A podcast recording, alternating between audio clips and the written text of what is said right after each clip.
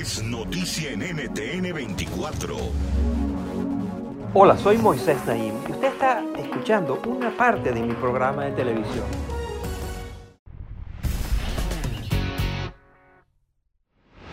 Bienvenidos, soy Moisés Naim desde Washington. Encantado de estar de nuevo con ustedes, como siempre. Mi invitado de hoy ha dedicado su vida a proteger los derechos humanos de personas en todas partes del mundo. Ha documentado, denunciado ante el mundo los crímenes de guerra que han ocurrido en Bosnia, Irak, Sierra Leona, la República Democrática del Congo. También contribuyó a condenar por crímenes contra la humanidad dictadores como Alberto Fujimori en Perú, Charles Taylor en Liberia se llama Kenneth Roth y desde 1993 hasta agosto del 2022 lideró Human Rights Watch, el Observatorio de Derechos Humanos. Se trata de una influyente organización no gubernamental que busca defender los derechos de las personas en todo el mundo. Human Rights Watch es reconocida por su importantísima labor de investigación y de desarrollo de informes que detallan las condiciones de los derechos humanos en 90 países. Durante sus primeros años en Human Rights Watch, el trabajo de Ross se centró en Haití, que para ese momento estaba saliendo de la sangrienta dictadura de la familia Duvalier. Posteriormente viajó por el mundo, exigiendo ante todo tipo de líderes el respeto hacia los derechos humanos. Antes de sumarse a este organismo, eh, Roth fue eh, abogado, fue fiscal federal de los Estados Unidos.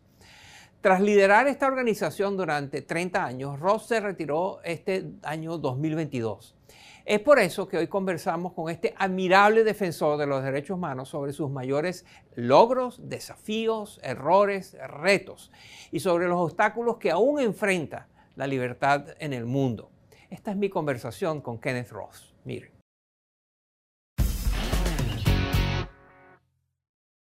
Bienvenido al programa, Kenneth Roth. Es un placer tenerte con nosotros. Well, thank you so much for having me. It's my pleasure. Trabajaste durante 30 años en la organización Human Rights Watch, el Observatorio de los Derechos Humanos.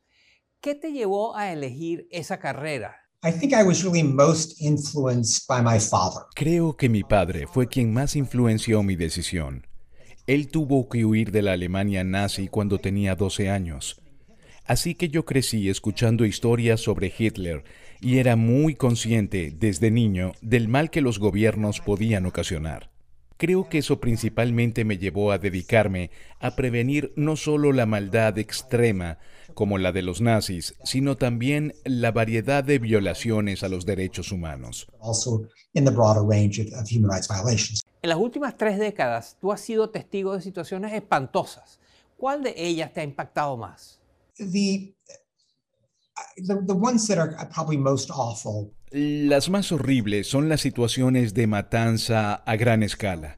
Pienso, por ejemplo, en los genocidios en Ruanda o en Bosnia. Pienso también en los bombardeos y en la matanza de civiles en Siria o en las matanzas intensas que ocurrieron en Chechenia. Creo que estas situaciones de guerra son las peores. ¿Alguna vez te sentiste tan frustrado por tu trabajo que pensaste en mejor dedicarte a otra cosa? No, I mean, people ask me, you know, are you frustrated because you're always dealing with terrible things? No. La gente me pregunta, ¿te sientes frustrado por siempre estar lidiando con las situaciones terribles que le ocurren a otros? Y sabes, inevitablemente la victimización de otras personas te afecta y te conmueve. Pero tengo claro por qué escucho sus historias. Tengo la capacidad de usar esas historias para generar presión y conseguir cambios. No es muy diferente de la situación de un médico.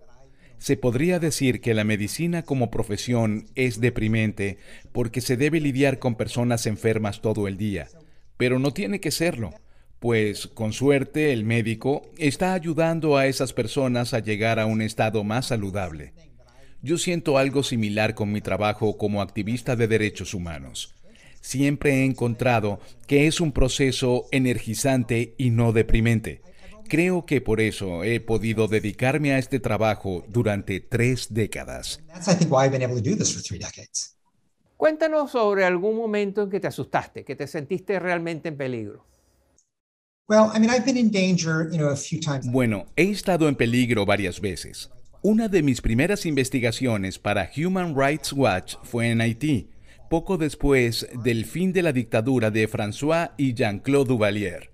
El ejército quedó a cargo del país y accedieron a unas elecciones. Yo estaba ahí para monitorear el proceso electoral.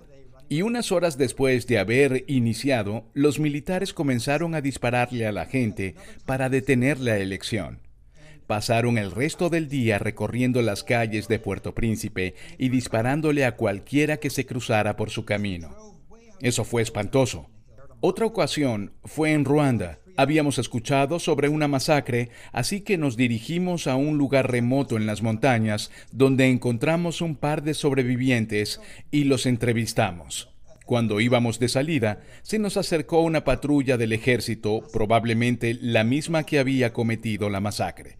Tuve un enfrentamiento durante dos horas con esa patrulla hasta que por fin los convencí de que nos llevaran a su base y luego nos liberaron. Fue un momento tenso, pero debo admitir que la mayoría de las veces me siento bastante seguro. Realmente son los activistas locales, aquellos que están día a día en esos países, los que enfrentan los riesgos más grandes. You know, I feel pretty safe. And it's the, you know, the local activists who are really in these countries day in and day out who face the greatest risks. Una tendencia muy sorprendente en este ámbito es cómo los medios tienden a ignorar algunas violaciones terribles a los derechos humanos mientras que amplifican otras. ¿Cómo se explica esta simetría? ¿De qué depende de que los medios a nivel mundial escojan un tema, una tragedia y se concentren en esa, ignorando una tan grave o más que está al lado? Hay una antigua frase que dice que todas las noticias son locales. Y en cierto sentido es verdad. Es más probable que un medio de comunicación cubra los acontecimientos de un país si se sienten identificados con los ciudadanos de ese país porque existe algún tipo de conexión. Además, hay algunos países que simplemente destacan más que otros. Es una triste realidad que se le está dando atención masiva a la invasión rusa en Ucrania porque muchos europeos se identifican con los ucranianos y porque Vladimir Putin, que es el actor principal del conflicto, es muy conocido. Pero puede ocurrir una situación horrible en un lugar como Camerún y nadie le presta atención. O consideremos el caso de Venezuela. Durante mucho tiempo, Venezuela estuvo en la noticia la crisis llegó a generar 6 millones de refugiados, pero desde entonces la situación realmente no ha cambiado demasiado y los periodistas necesitan noticias.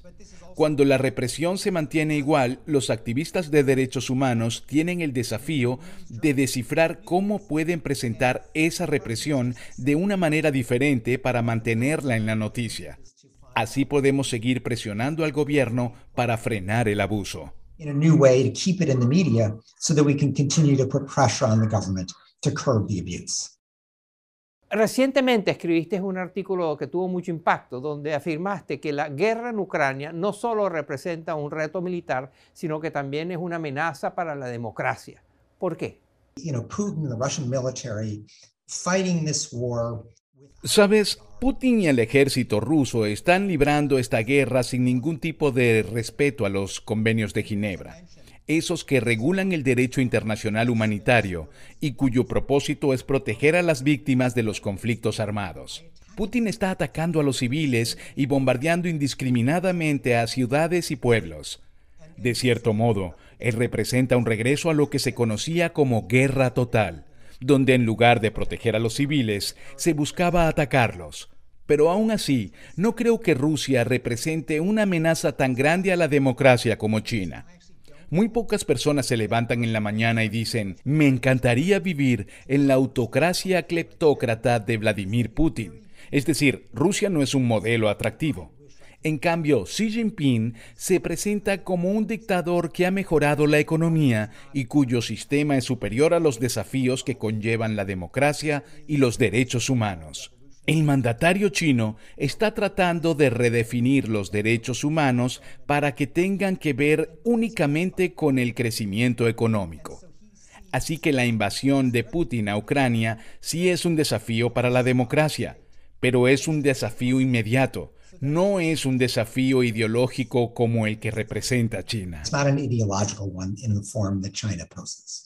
Otro país que resulta muy controversial en términos de derechos humanos es Arabia Saudita. ¿Cómo interpretas tú la visita del presidente de Estados Unidos, Joe Biden, a ese país? Biden came into office saying the right thing. Joe Biden asumió la presidencia de los Estados Unidos diciendo las cosas indicadas. A diferencia de su predecesor, Donald Trump, que abandonó los derechos humanos y se acercó a un dictador tras otro, Biden aseguró que se dejaría guiar por los derechos humanos. Pero ahora Biden está intentando hacerle frente a Rusia y le preocupa la inflación, incluyendo el alza de los precios del petróleo que ha generado la guerra en Ucrania. Por eso intentó convencer a los saudíes de que aumentaran su producción de crudo. Eso, con suerte, bajaría el precio de la gasolina y Biden sería percibido por los ciudadanos como que estaba haciendo algo por reducir la inflación. Ahora bien, yo creo que Biden vendió sus principios básicamente a cambio de nada. Los saudíes en realidad ofrecieron un aumento mínimo de la producción de crudo. Entonces Biden fue a visitar al príncipe heredero saudí, Mohammed bin Salman, a pesar de que su gobierno asesinó al periodista Jamal Khashoggi, ha reprimido y encarcelado a cualquier crítico o voz independiente en Arabia Saudita y ha bombardeado a los civiles en Yemen. Hacer eso por tan solo un poquito más de petróleo no es inteligente. Y puedes imaginar que China dirá con gusto, bueno, Estados Unidos habla mucho, pero si le das un poquito de petróleo, abandona todos sus principios. No me parece que la decisión de Biden sea inteligente a largo plazo, en esta lucha tan importante entre la democracia y la autocracia. Uno de los retos que enfrentan las naciones democráticas del mundo es qué hacer con los dictadores que están atrincherados. Los dictadores que están porque les gusta, pero también porque no les queda otra. Todo un sistema ha sido creado con estándares internacionales y políticas que fuerzan a los dictadores a quedarse en el poder. ¿Qué se puede hacer?